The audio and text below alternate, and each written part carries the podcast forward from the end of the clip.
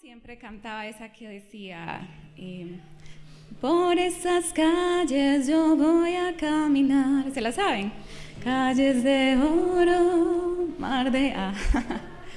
y también a mí me encantaba y, definitivamente me hace recordar eh, mis tiempos de iglesia, esta canción que vamos a, a tocar, un pedacito. Y si se la saben, nos acompañan. Y de noche cantaremos, celebrando su poder. ¿Se la saben esa? Con alegría en el corazón, como el que va con la flauta al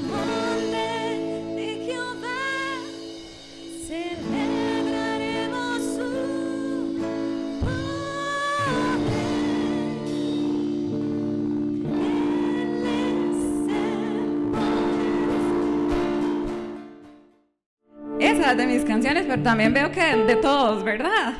Y nos hace recordar cosas muy bonitas, nos hace ponernos contentos y nos hace cantar de una manera a veces hasta distinta.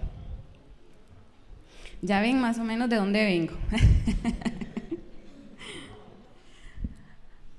en, la, en, la, palabra de Dios encontramos eh, varios cantos, pero este que vamos a ver ocurre justo después.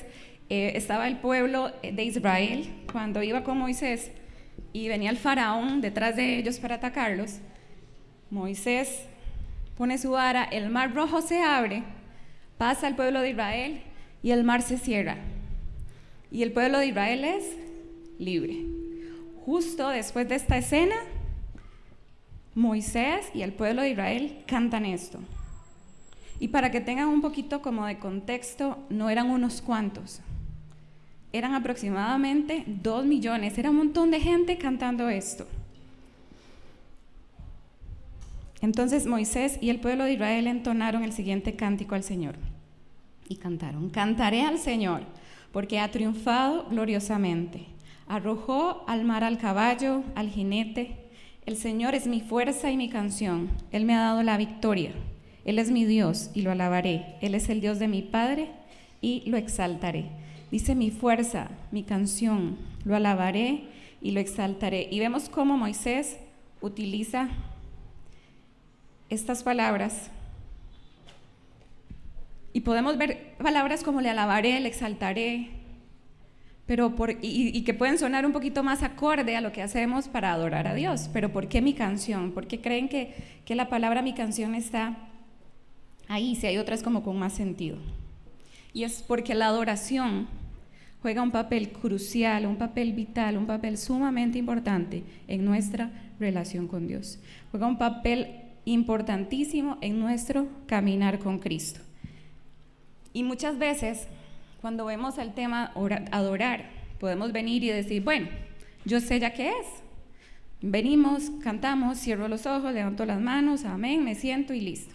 Pero la adoración a veces es incluso algo más de lo que creemos o pensamos que sabemos que es. Y aquí quiero decirles algo, una cosita que leí que me gustó mucho, dice que la información es algo que puede darle el hombre, pero la revelación es algo que solo Dios le puede dar y le quiere enseñar. Así que mi oración es que esta mañana Dios revele algo muy especial a cada uno de sus corazones. Amén. Vamos a ir a Mateo 15.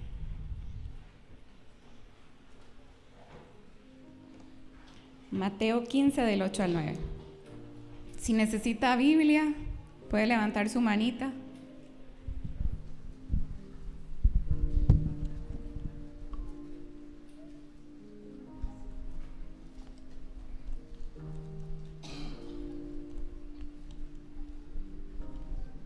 Mateo 15 del 8 al 9 dice, Este pueblo me honra con los labios, pero su corazón está lejos de mí. En vano me adoran. Aquí queremos iniciar con el punto número uno de esto y es que la adoración es una canción que sale del corazón. Dice el versículo que es un pueblo que lo honra de labios. Y hay otras versiones que dice que cuando lo hacen así es una farsa. Y yo siento que estas palabras deberían de sacudirnos y movernos un poco el piso y ponernos a reflexionar de cómo estamos nosotros adorando a Dios. Y es que si nada está sucediendo en mi corazón, tenemos que preocuparnos y tenemos que prestar atención. La adoración es una de las actividades más elevadas que podemos tener y más importantes, porque para eso fuimos ¿qué? creados. La adoración no es una canción, no es lo que siento cuando canto, no son sentimientos, pero entonces, ¿qué es la adoración? La adoración es la disposición de mi corazón. Cuando vengo delante de la presencia del Señor para alabar, para exaltar su nombre, para levantar mis manos aunque no tenga fuerzas, para decir y declarar la palabra de Dios aún en medio de mi desierto que estando ahí, quizás sí, no vamos a salir, no nos va a sacar del desierto, pero va a transformar mi corazón, va a transformar mi mente. Y aún en medio del desierto voy a poder gozarme, voy a tener paz y voy a estar confiado de quién es mi Dios. Y poder declarar que Dios es bueno, aún en esos tiempos. Porque dice la palabra de Dios que Dios busca adoradores en espíritu y en verdad. Y me encanta porque dice busca, entonces me hace como pensar que cuando estamos adorando, Él anda, el Espíritu Santo anda así, buscando esos adoradores en espíritu y en verdad. Y es que nuestra adoración no solo agrada al Padre, sino tiene poder. Y lo hemos escuchado, que en medio de la alabanza y la adoración hay poder. Suceden cosas, pero poder para qué? Poder para luchar. En medio de la adoración hay poder para luchar porque hay, está sobre nuestras emociones, sobre nuestras circunstancias, sobre nuestros sentimientos. Pero aquí hay algo muy importante. Y es que no podemos adorar a alguien al que no conocemos. Yo no puedo decirle a, a Charlie que qué lindo pelo largo tiene, que me encanta el pelo largo que tiene porque Charlie no tiene el pelo largo. Pero a veces venimos delante de la presencia de Dios y no sabemos ni qué decir y a veces decimos cosas que no están adorando a nuestro Dios. No son atributos que le pertenecen. Debemos conocer cuáles son esos atributos de Dios para poderlo adorar de la manera correcta. Dice Hebreos 13, 15, 16. Por lo tanto, por medio de Jesús ofrezcamos un sacrificio continuo de alabanza a Dios, mediante el cual proclamamos nuestra lealtad a su nombre. Y no se olviden de hacer el bien ni de compartir lo que tienen con quienes pasan necesidad. Esos son los sacrificios que agradan a Dios. Dice, ofrezcamos un sacrificio a veces. Cuando estoy contento, cuando todo está bien, dice continuo de alabanza. Y yo no sé si usted ha puesto atención, pero cuando usted está con alguien y lo escucha, lo que le apasiona a esa persona es lo que usted va a escuchar. Hablamos de lo que nos apasiona, el fútbol, los carros, eh, competencias, mis hijos. que sea Cristo el que nos apasione y el que siempre esté de continuo alabanza en nuestra boca. Y como veíamos, el punto número uno, la adoración es una canción que sale del corazón. Y ahí, cuando nuestra adoración sale de nuestro corazón, suceden cosas. Por ejemplo, número uno, en la adoración Dios aviva nuestro espíritu.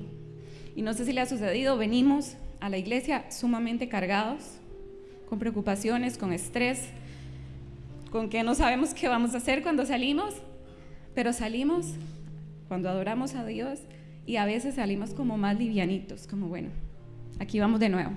Ese sencillamente es el Espíritu Santo que aviva esa esperanza, que aviva esa fe y que aviva nuestro corazón. Y eso sucede en la adoración. Número dos, la adoración aumenta nuestro gozo. Porque estamos haciendo la voluntad de Dios. Estamos haciendo para lo que fuimos creados, que es adorarlo y vamos a encontrar ese gozo que no es felicidad, sino es ese gozo que podemos encontrar aún en medio de cualquier circunstancia que podamos estar atravesando. Y punto número tres, la adoración afirma nuestra fe. Cuando nosotros nos casamos, teníamos un año de casados, y estaba embarazada y perdimos el bebé. Y a mí el mundo se me vino encima completamente y yo no quería nada. Yo crecí en un hogar cristiano, nací en un hogar cristiano y, y aún así, con todo lo que podía estar en mi corazón y el conocimiento y lo que podía ver, mi fe se vio conmovida.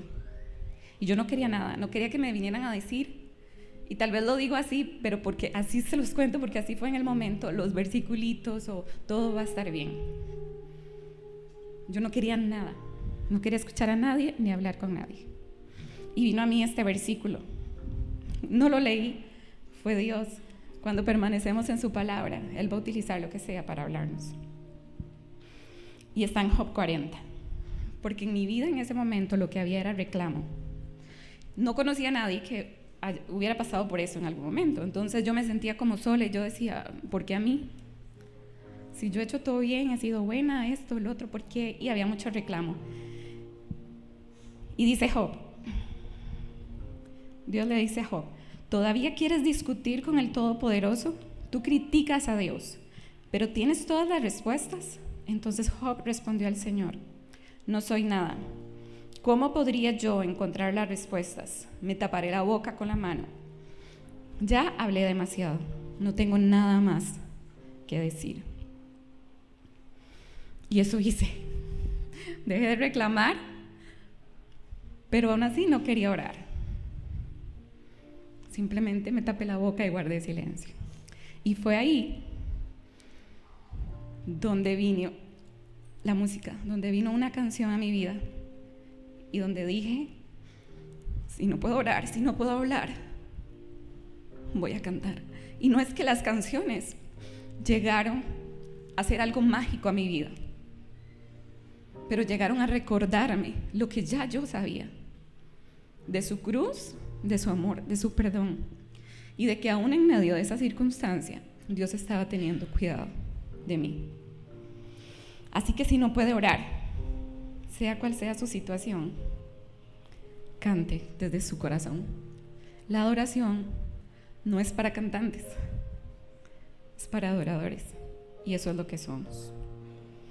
Y tengamos siempre cuidado porque hay enemigos que nos quieren afectar, que son los sentimientos y las circunstancias que atravesamos. Eso es lo que nos hace robar la paz y el gozo que viene de Dios. Pero la adoración nos permite mantenerla. Dice Habacuc 3:17 al 18.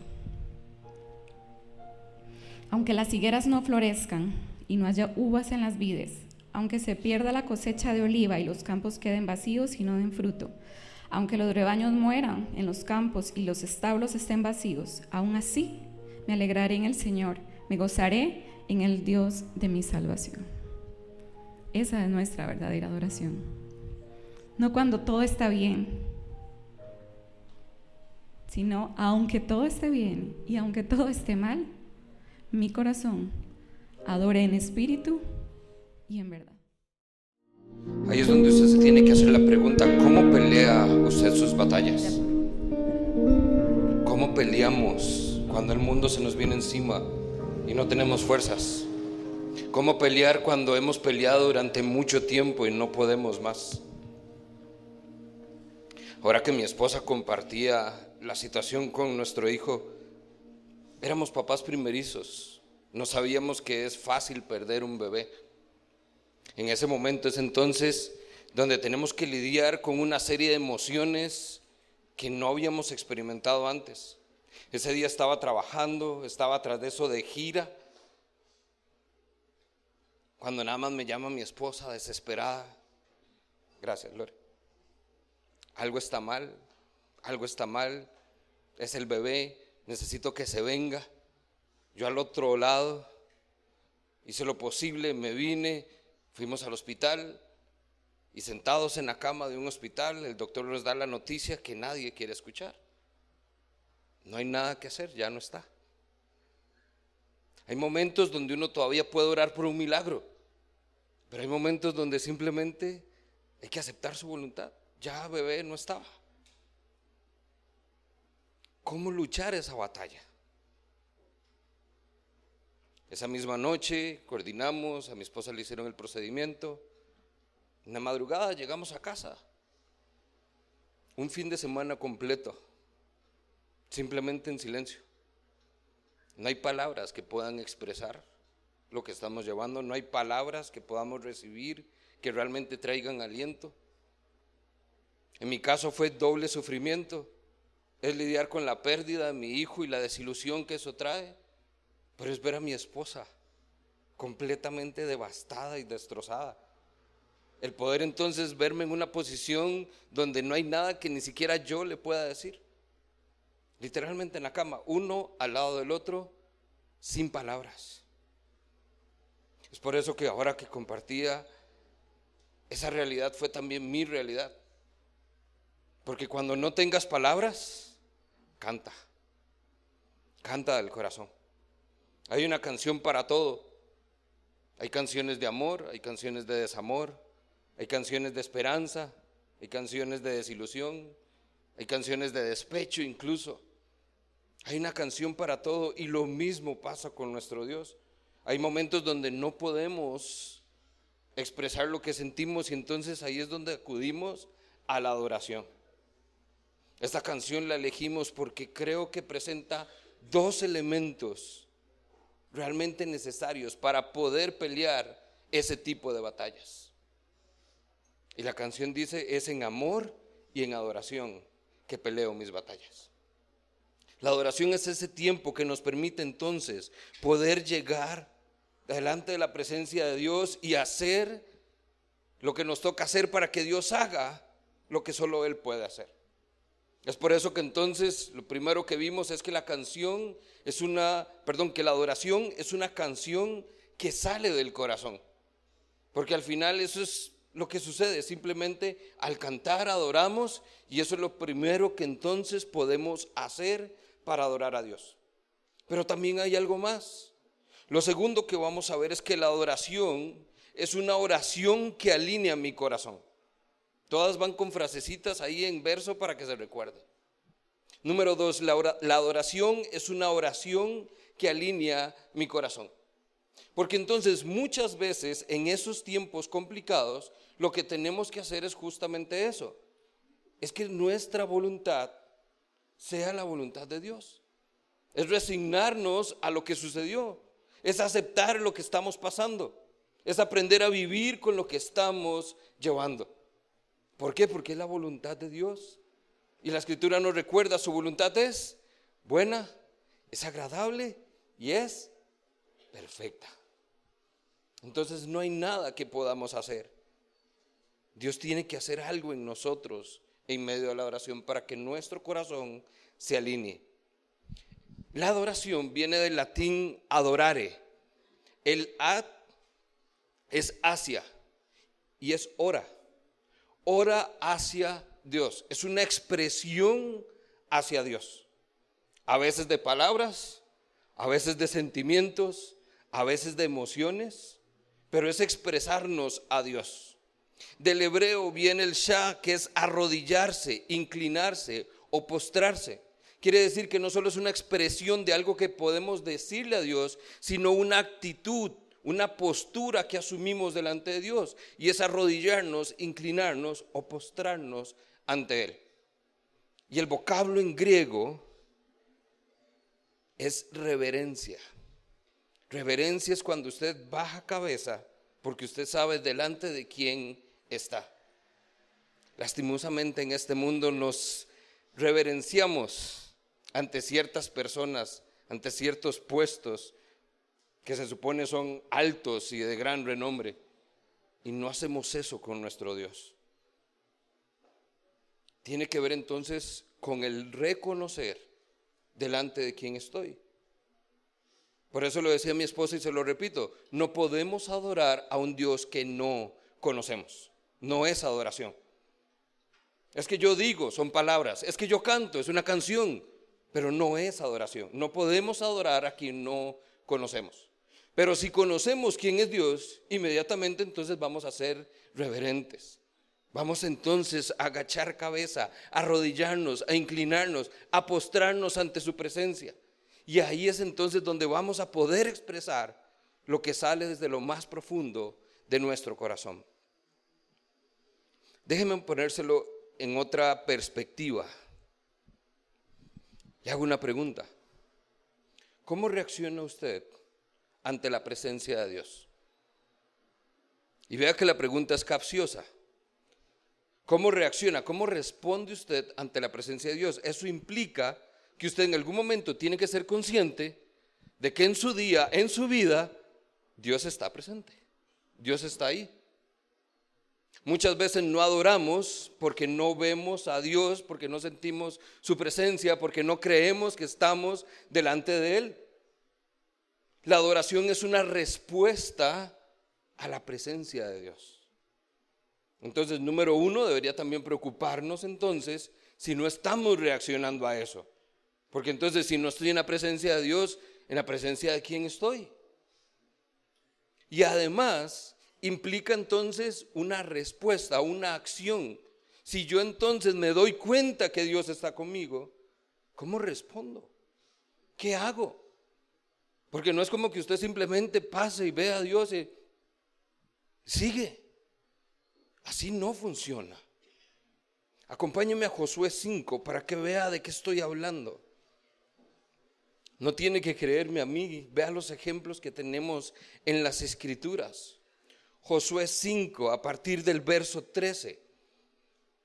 Josué se, se, ve en una posición donde él se enfrenta a la presencia de Dios. Y quiero que entonces preste atención a cómo es su respuesta.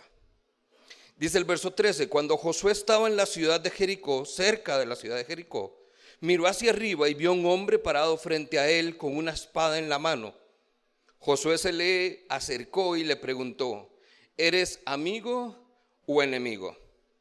Recuerde quién era Josué. Josué fue el que se le tocó la tarea, después de que Moisés falleció, de llevar al pueblo a la tierra prometida. Y el camino a la tierra prometida fue un camino de batalla, de conquista. El pueblo fue ganando batallas.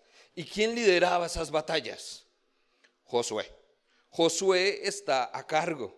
Y él entonces ve a alguien, por eso dice que es un hombre con una espada, y le pregunta, ¿eres amigo o enemigo? Josué quiere saber si es de los buenos o de los malos. ¿Es usted de los que está con nosotros o está contra nosotros? En ese momento él todavía no sabe delante de quién está. Él nada más vio a alguien. Pero cuando escucha quién es, vea cómo cambia la historia. Dice el verso 14, ninguno de los dos le contestó el hombre, soy el comandante del ejército del Señor. Esas palabras para Josué fueron sumamente significativas. Vea que muchas veces Dios se revela a nosotros de la manera en que necesitamos que se revele. Dios puede ser el pan de vida, Dios puede ser la luz del mundo, Dios puede ser amor, o Dios puede ser el comandante del ejército del Señor para quien está a cargo de un ejército y liderando una batalla. En ese momento dice entonces Josué cayó rostro en tierra ante él con reverencia. ¿Qué quiere decir esto? Que Josué entonces lo que hizo fue cuando se dio cuenta que estaba en la presencia de Dios, ¿cómo respondió? En adoración en adoración. El rostro en tierra lo que nos muestra es esa actitud. Muchas veces nosotros carecemos de esos momentos, porque a veces lo más que hacemos es como bajar la mirada, pero no por reverencia, sino por vergüenza. Y lo que necesitamos es reconocer quién es el que está frente a nosotros. Por eso la manera en que respondemos a la presencia de Dios va a determinar nuestras acciones. Si adoramos, o lo ignoramos. Josué decidió adorar. Y vea lo que viene también en su actitud. Dice, estoy a tus órdenes, dijo Josué. ¿Qué quieres que haga tu siervo? Inmediatamente la adoración no solo viene con reverencia, sino que viene con obediencia. Y esto es clave, familia. porque Josué está a cargo, él toma las decisiones, él dice lo que se hace, quién se mueve, si avanzamos, si retrocedemos, si enfrentamos o lo que sea, él. Pero en el momento en que reconoce que está delante de la presencia de Dios, él sabe que él no es ya quien está a cargo. ¿Quién tiene el control? ¿Quién está a cargo? ¿Quién toma las decisiones? ¿Quién decide qué sigue? El comandante del ejército del Señor. Y él inmediatamente entonces, si hubiera tenido uniforme, probablemente militar, se quita su rango, se quita el sombrero y dice, Señor, ¿qué quieres que tu siervo haga?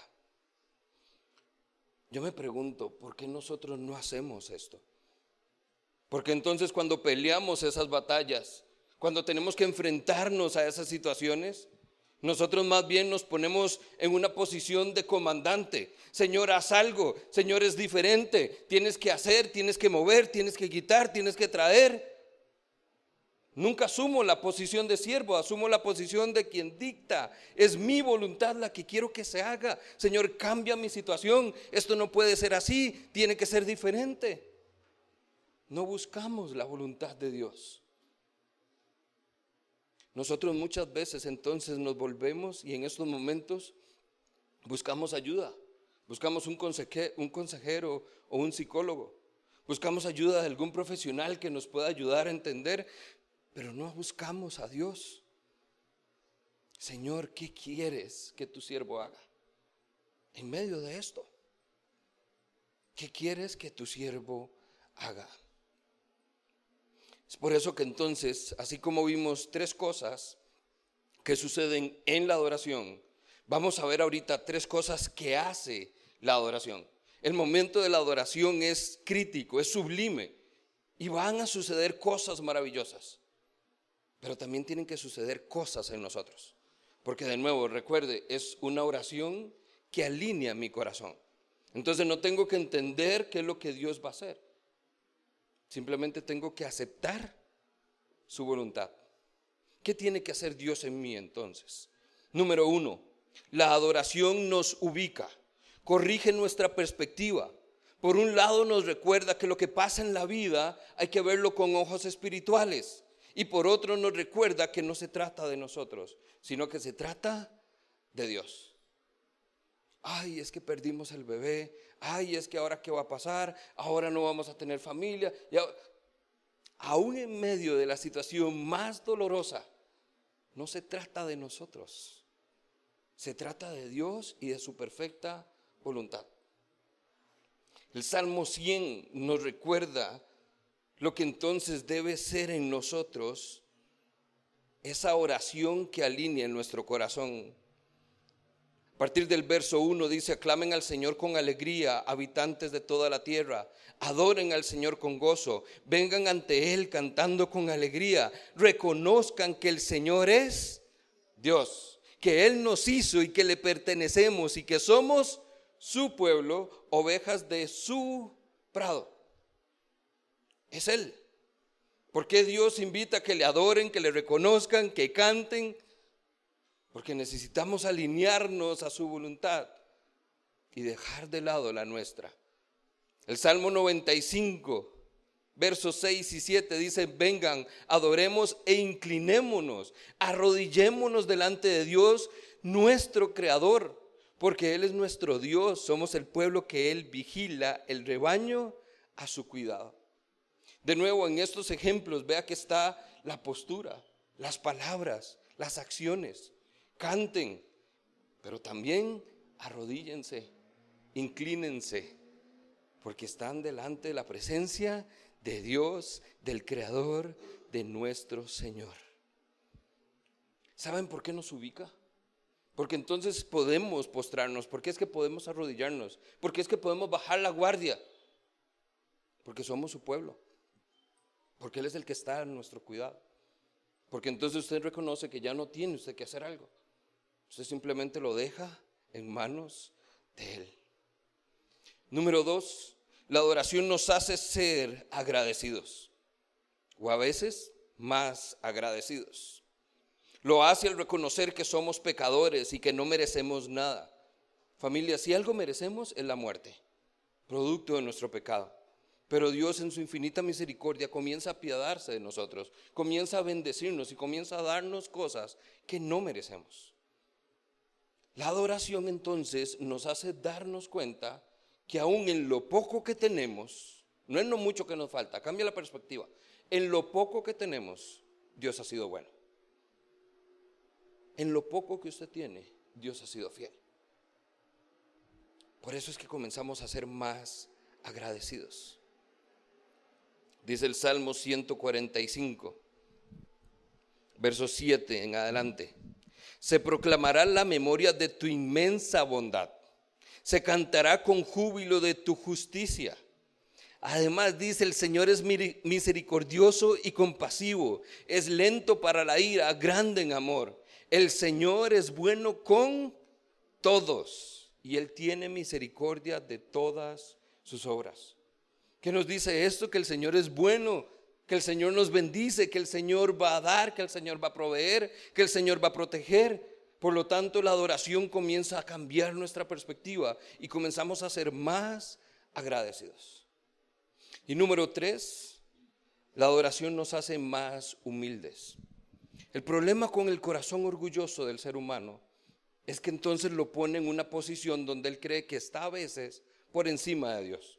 Por eso es demanda que Dios haga, pide que Dios cambie, exige muchas veces que Dios se manifieste. Pero estamos llamados a tener un corazón humilde.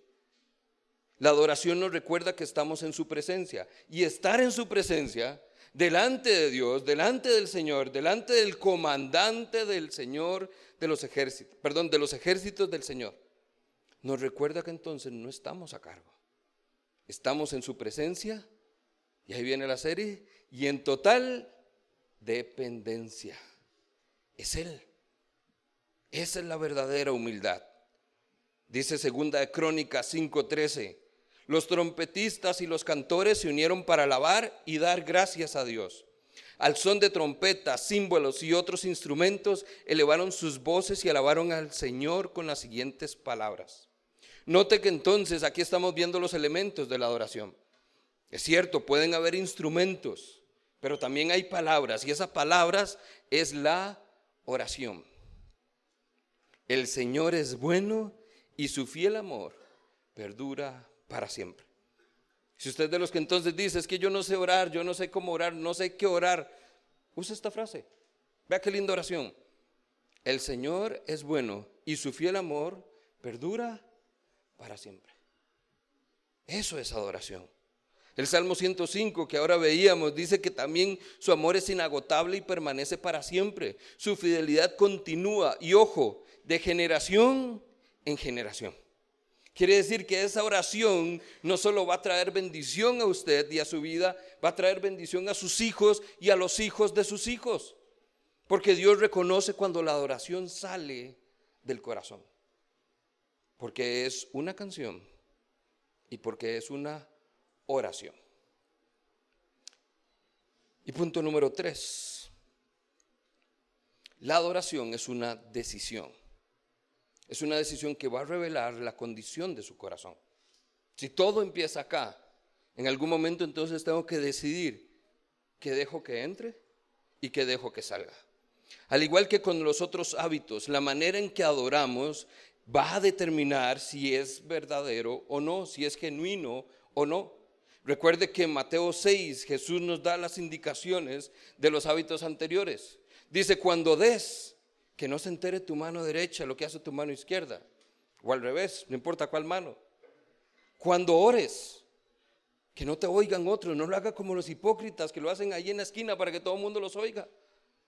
Cuando ayunes, que no se den cuenta. No lo haga entonces ahí públicamente y se rasga las vestiduras para que vea lo flaco que está por ayunar. Jesús les advierte, les aseguro que ya han recibido su recompensa. Quiere decir que hay una forma genuina de hacer las cosas y una forma que no lo es. El verso que nos compartía Caro ahorita al inicio dice, eso es adoración que resulta en vano. Hay una manera de orar, hay una manera de ayunar, hay una manera de, de dar y hay una manera de adorar. Vea lo que dice Romanos 12.1. Por lo tanto, hermanos, tomando en cuenta la misericordia de Dios, ruego que cada uno de ustedes en adoración espiritual ofrezca su cuerpo como sacrificio vivo, santo y agradable a Dios. Dice, en adoración espiritual. Quiere decir que hay una adoración que no es espiritual. Hay una adoración que no es adoración. Juan 4:23, aquella historia conocida de Jesús con la mujer samaritana. Tienen esta discusión de que unos adoran en un lado y otros adoran en otro. Y Jesús les dice, se acerca el tiempo y ha llegado ya en que los verdaderos adoradores van a adorar. Si hay verdaderos adoradores, hay falsos adoradores. Y dice que cuando adoren al Padre, lo van a hacer en espíritu y en verdad. Y me encanta porque lo puntualiza Juan. El Padre busca que lo adoren de esta manera. Personas que de verdad lo adoren como? En espíritu y en verdad. Esa es la manera en que Dios quiere que lo adoren. Y si hay una manera en que Dios quiere que le adoren, hay maneras en que Dios no quiere que le adoren. Ahí es entonces donde nosotros nos damos cuenta que tenemos que también buscarlo, al igual que lo hemos hecho con los otros hábitos, adorar en una actitud correcta, donde nuestro corazón está alineado a la voluntad de Dios, donde veamos que realmente hay oportunidad de adorar a Dios como Dios espera, como Dios merece y como nosotros genuinamente se lo vamos a demostrar.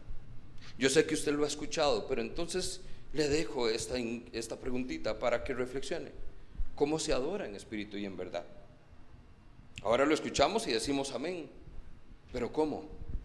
¿Cómo se adora en espíritu y en verdad? ¿Cómo expresamos una verdadera adoración? Y a veces nos asustamos con esas preguntas, pero aquí encontramos todas las respuestas. Y así que quiero compartirles tres ejemplos. Hay un fariseo que invita a Jesús a su casa.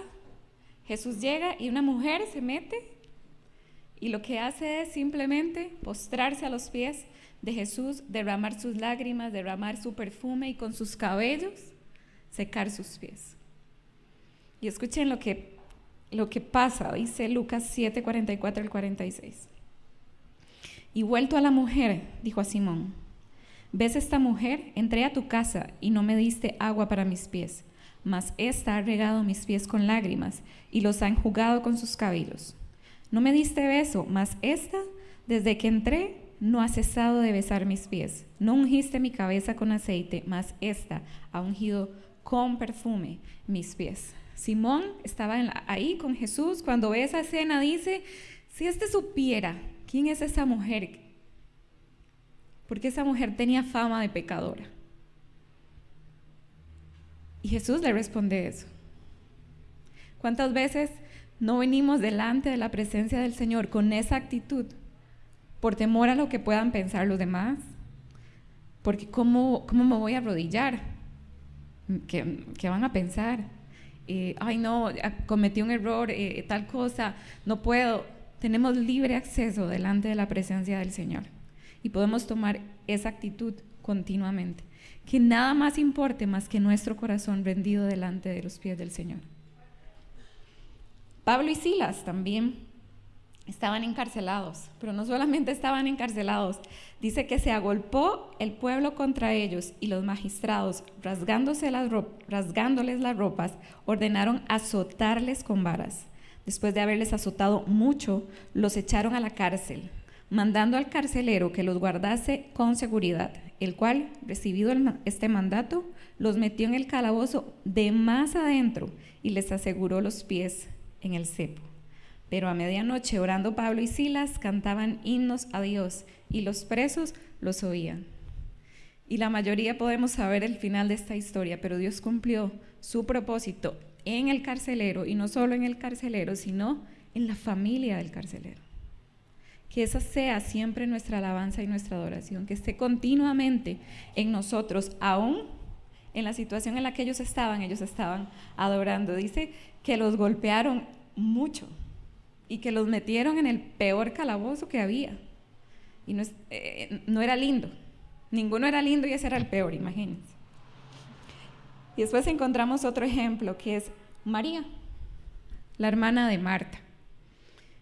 Vemos a Marta como a veces estamos nosotros, preocupados por cosas, afanados con cosas, pero María decidió otra cosa. Dice el versículo, sentándose a los pies de Jesús, oía su palabra, pero solo una cosa es necesaria, y María ha escogido la buena parte, la cual no le será quitada. Así que esta mañana quiero invitarles a que podamos día con día decidir eso, decidir la mejor parte, esa que nadie nos puede quitar, y es solo la que Cristo puede dar a nuestro corazón. Vea que entonces de una forma práctica esas expresiones de una verdadera adoración trascienden el momento, el lugar, las circunstancias e incluso el con quién estés. Esta mañana hemos adorado a Dios de principio a fin. Quisimos hacerlo de esta manera para que usted se dé cuenta que no es que hay un momento de adoración donde alguien más canta, es que usted puede cantar. La adoración no es para cantantes, es para adoradores. La canción que sale del corazón, no importa si está afinada o no está afinada, o si está en el tono correcto, lo que Dios busca es que esté en la actitud correcta. Y al final de cuentas, es una forma bonita de ver que a veces nuestro corazón quiere expresar más de lo que nuestra boca puede hablar. Así que permítame terminar entonces este tiempo con tres puntos respecto a la adoración desde una forma práctica. El primero de ellos, adorar es más que cantar. Ahora, cantar es una buena forma de empezar. E interesantemente, cantar es la manera en que Dios eligió que a través de la música podemos llegar a su presencia. Y muchos disfrutamos de eso, ¿cierto? No es lo mismo cantar así solitos y oyéndonos cantando lindo pero sonando feo,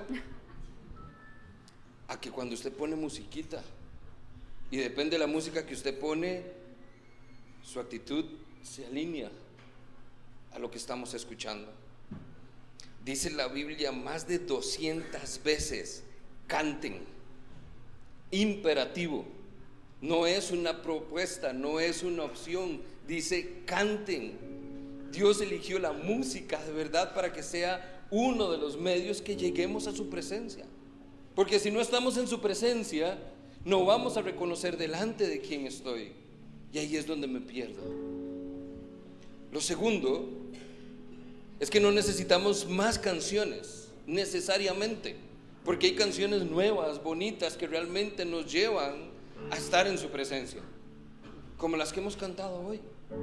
Que las elegimos porque es una forma en que Dios puede ministrar a su vida lo que quizás en nuestras palabras no vamos a poder expresar lo mismo. Pero familia, Dios no está buscando más canciones, Dios está buscando más adoradores. Personas que como usted y como yo quieran venir a su presencia en total dependencia y proclamar con su boca o con su corazón que Él es bueno y que Él es fiel. Ahí es entonces donde me recuerda la canción de Marcos Witt, desde una forma práctica, la que dice, yo quiero ser un adorador. Oh, esa es mi oración, poder ser un adorador, alguien que le adore en espíritu y en verdad. Y punto número tres, la adoración es evidencia de una pasión por su presencia. Ahí es donde entramos realmente en el terreno donde nos confronta. Porque ahí puede usted cantar y todo el mundo lo oye. Pero son palabras que se lleva el viento. Si no es una adoración que sale del corazón. Si no es una oración que sale del corazón. Si no es una decisión que usted toma en su corazón. Realmente es la evidencia de una pasión por su presencia. Es como Danilo Montero cuando canta anhelo, deseo, me muero por estar contigo. Yo te busco, te anhelo y ruego permanecer toda mi vida aquí. Esas sí no se las canto porque ahí sí sueno feo. Pero usted sabe cuál es. Es esa pasión, es cuando usted le canta a Dios porque usted dice, Dios, aquí es donde quiero estar, no hay otro lugar. ¿Por qué el reloj? ¿Por qué el tiempo? ¿Por qué nos cortan si esta es su presencia y ahí es donde quiero permanecer? Pero tiene que verse pasión por ese tiempo. Esa es la verdadera esencia de la adoración. Una pasión por estar en su presencia. Ahí es entonces donde nosotros decimos, tenemos tarea. Este es de los hábitos más fáciles, podría decir, pero los que requieren más intimidad, más comunión, de los que van más profundo. Porque los otros se evidencian fácilmente, pero este nos lleva a la raíz del corazón. Y si su corazón no está donde tiene que estar, nada, nada va a funcionar. Y dice, sus labios dicen, pero su corazón está lejos de mí. Y en vano es su adoración. Que no sea ese su caso, familia. Que su adoración nazca de un corazón genuinamente arrepentido, que reconoce que está delante de la presencia comandante de los ejércitos del Señor.